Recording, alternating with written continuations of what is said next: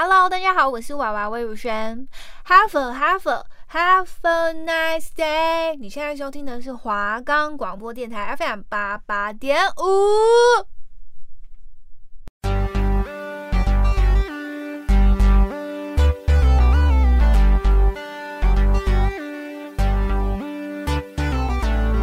对，今天又是礼拜二诶。对啊，今天又有我最喜欢的广播节目《卡健更》诶，可以听了。这个节目我真的很喜欢，是我每个礼拜的精神粮食哦。它里面介绍的卡通都是我们的童年回忆，记得每周二下午一点都要调频 FM 八八点五收听《卡健更》哦。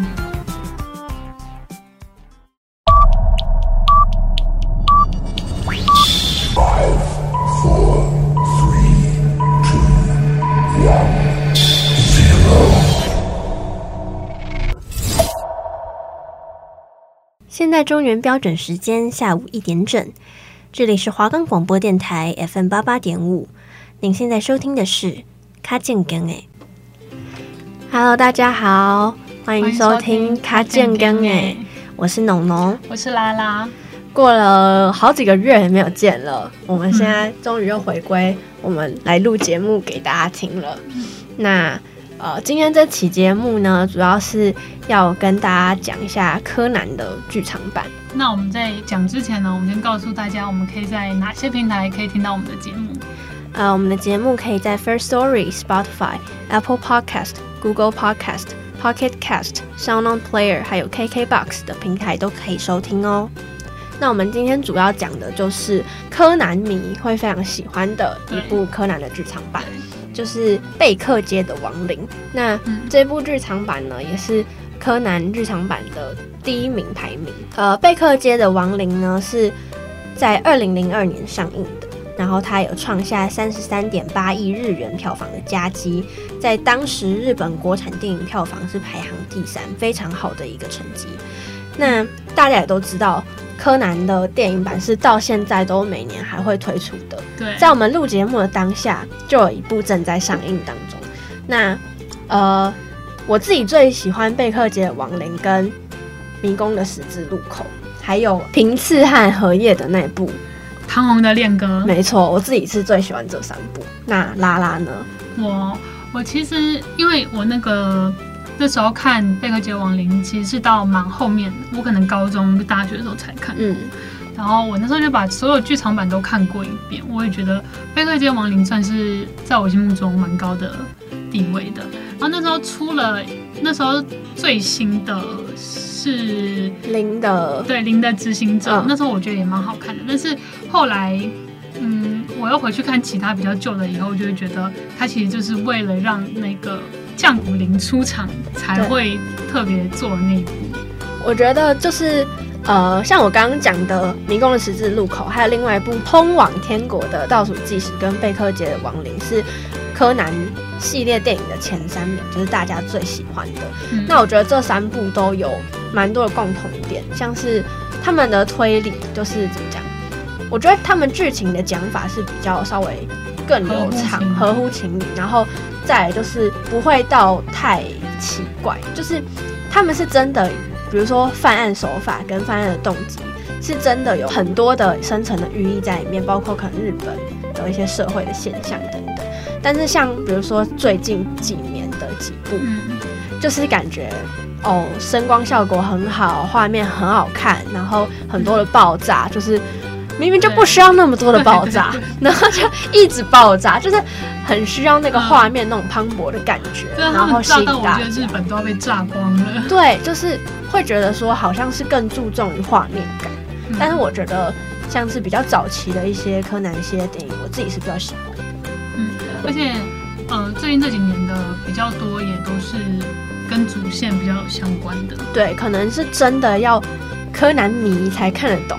它里面有非常多，包括跟漫画或者是其他黑暗组织主线的内容比较相关的，所以很多人可能会看不懂。对，之后有机会的话，我们也会做一个一集关于主线的，告诉大家。对，这可能是真的比较有在关注柯南这部卡通的人比较关切的。那我们今天就先来讲一下《贝克街亡灵》这部剧场版的内容。它是一个游戏公司。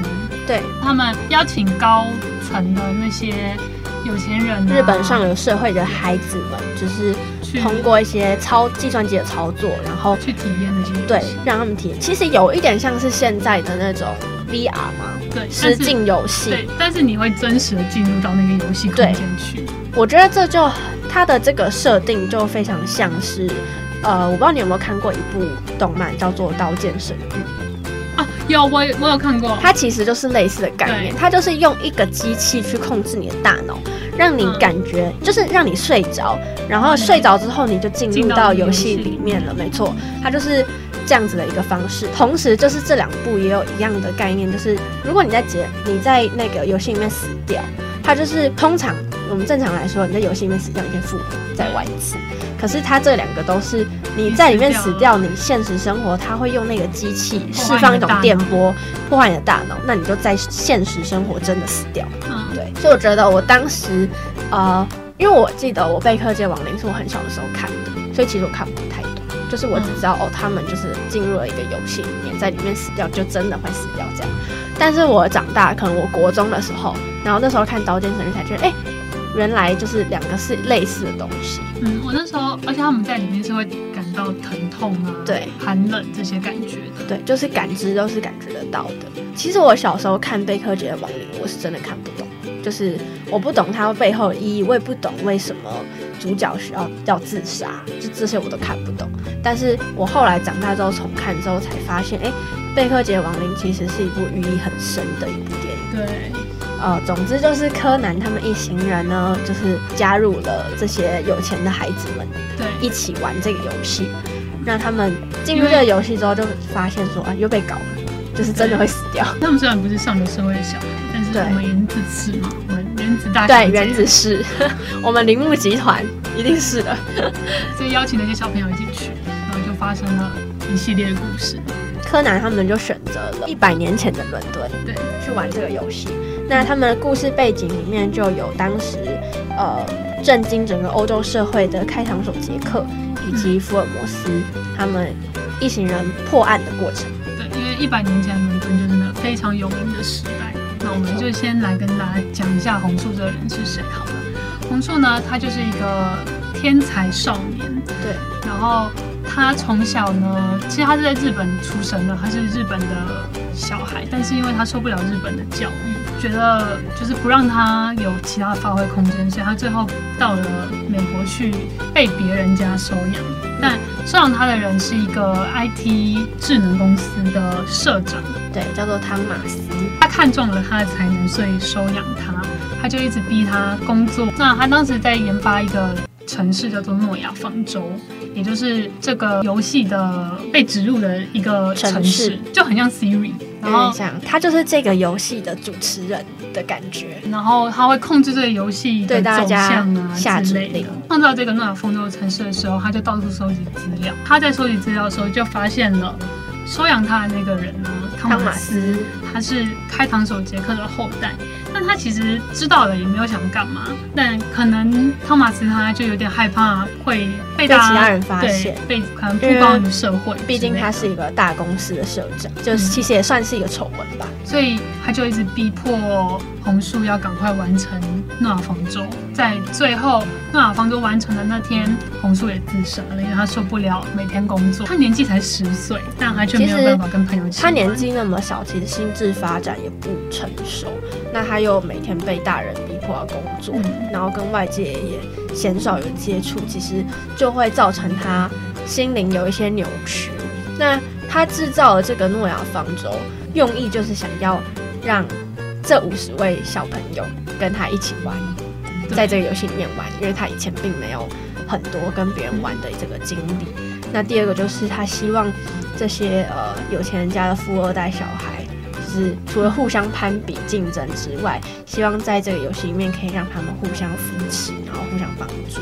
因为其实，在里面剧情中也有一段，就是呃，富家小孩会有点瞧不起柯南他们，因为对他们觉得他们是不同世界的人，没错，就会说我爸爸有钱啊，怎么样的。嗯哇，这种小孩可以打，就互相攀比背景。最后红树呢，就在五十个人挑了一个人，他把自己的灵魂注入进去，用他的身体去跟大家一起玩这个游戏。好，那讲到这边，我们先进一首《名侦探柯南》的主题曲。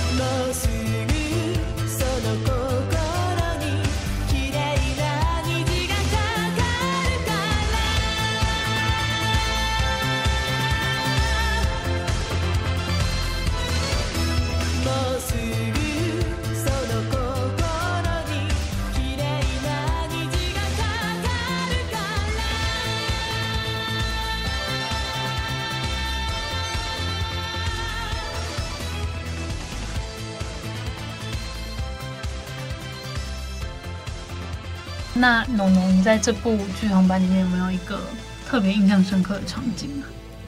特别印象深刻吗？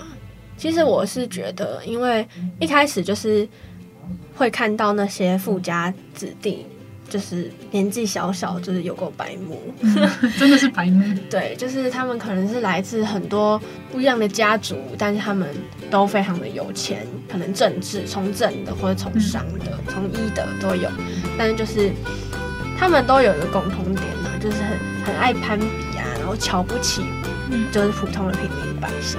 所以他们一开始就是会在那种宴会厅里面踢足球，然后把人家东西弄坏了，或者是就是已经妨碍到别人，可是都不觉得是自己的问题。他那时候还跟那个一个研发者，反正就里面的一个工作人员说什么：“我在这边踢足球不行吗？”他说：“你们要踢就出去踢。”那小孩就说：“我爸爸有赞助你们的游戏，小心我叫我爸爸撤资。”对，就是他们年纪小小，好像知道很多，就是他们知道自己的爸妈很有权利，可以让别人失去重要的东西，可能就因此而骄傲自大。对，可能他们的爸爸妈妈就是这样的人。这种世袭制度就会让整个社会变得很腐败吗？对，因为就是这部电影也有在试图的去讲这样子日本这样子的一个世袭制度，其实就是我们所谓的阶级呀、啊、阶级复制的这个概念。就是比如说，今天我是一个有钱的人家，那我的小孩就是可以拥有很多的资源，那他是不是就相对那些普通或者甚至贫穷的家庭，有更高的几率、更高的概率可以以后成为那种？企业家或者是成功人士，继续有钱有势。对，所以这才是为什么现在有非常多的人会强调一些翻转阶级的概念，就是可能比如说穷人家的小孩只能靠努力念书来就是翻转自己的阶级，是这样子，为的就是不要自己的下一代跟自己一样。那他其实就是有一点想要浅谈这样子的一个社会的情况。那他们后来就是。刚刚讲到的踢足球的那一群小孩们，就是跟柯南他们刚好选到了同一个场景，也就是一百年前的伦敦。呃，他们一开始当然是很瞧不起他们，对，他还说什么不要欺负他们。但后来就他们会发现说，哎，柯南其实他们也很聪明，而且他们在发生意外的时候都会去帮助他们，就是尽管他们欺负他们之类的，瞧不起他们。对，所以他们后来也在关键的时刻救了柯南。让自己牺牲掉，所以我觉得这是还蛮感动的地方。嗯，他们相信柯南可以带他们活到最后。对，如果是我的话，我觉得有一幕也是我觉得蛮感动的。那是到蛮后面的部分了，就是那时候只剩下小兰、柯南还有那个红树。嗯，就是用别人身份的红薯，他们他们那时候在追开膛手杰克，然后追到了火车的上方，就真的是上方，吹到风的地方。对，就是火车的车顶啦。然后他们就在车顶上对决，但一开始小兰就被开膛手杰克绑走了，他是直接拿了一个绳子绑在小兰跟自己的身上，他就跟追上的柯南说：“如果你让我掉下去的话，这个女的也会跟我一起掉下去。”所以柯南也不敢轻举妄动。嗯。那时候小兰也不知道该怎么帮柯南，因为他已经被绑住了。但他那时候想到了新一讲过的话，嗯、他们有一次一起去游乐园的时候，新一就一直在讲福尔摩斯的，嗯、他就是一个福尔摩斯迷，他就一直在讲福尔摩斯的事。但小兰当时因为他没有兴趣，所以就没有认真听。他觉得很烦，想说我想要跟你好好约会，你一直在那边讲福尔摩斯，对，所以他就没有认真听。所以到了那时候关键时刻的时候，他一直想不起来当时新一到底讲了什么。最后。就是在他被绑的时候，柯南也不知道该怎么办的时候，他想到了新一那时候讲的话。这句话是福尔摩斯讲的，他说：“如果我的牺牲能够造就更多人的性命的话，那我很乐意。”嗯，所以他就站起来，他被绑住了嘛，跟开膛手杰克绑在一起，他就选择了跳下火车，就是自杀了。嗯，让柯南去。完成最后的使命，这样对，因为这个游戏是总共五十个小孩们，那只要有一个成功存活下来，其他人就可以复活。对，我觉得这点也是其中真的让我蛮感动的一点。嗯，好，那我们讲到这里呢，我们就来进一首这部剧场版的主题曲。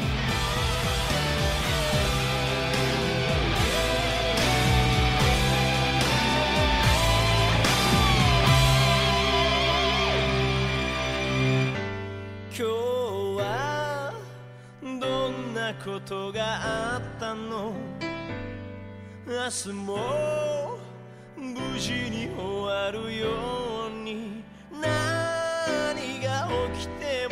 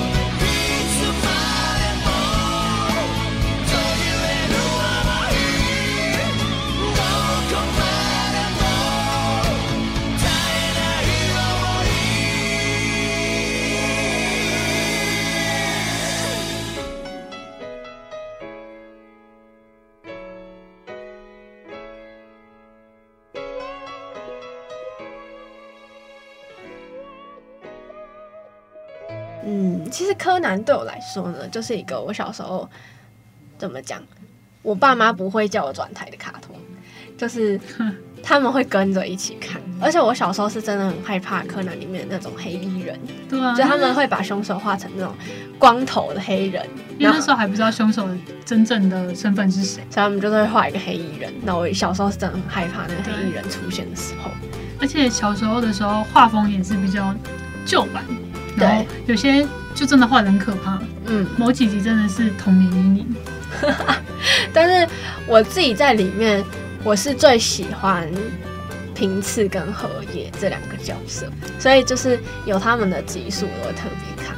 我不会每集都看。嗯，柯南是我到现在，因为他现在还在连更嘛。嗯，我是到现在还会继续看的那种。但我通常只看主线，所以我就都很喜欢主线的角色，尤其是我觉得进酒厂的那些间谍，我都超喜欢的。酒厂的我都很爱。对啊，我跟你讲，我最喜欢琴酒跟那个苦爱酒。我也超爱琴酒的，我就他很冷酷，但是就是那种冷酷杀手，但是他就很有魅力。对，而且琴酒其实蛮变态，我自己觉得。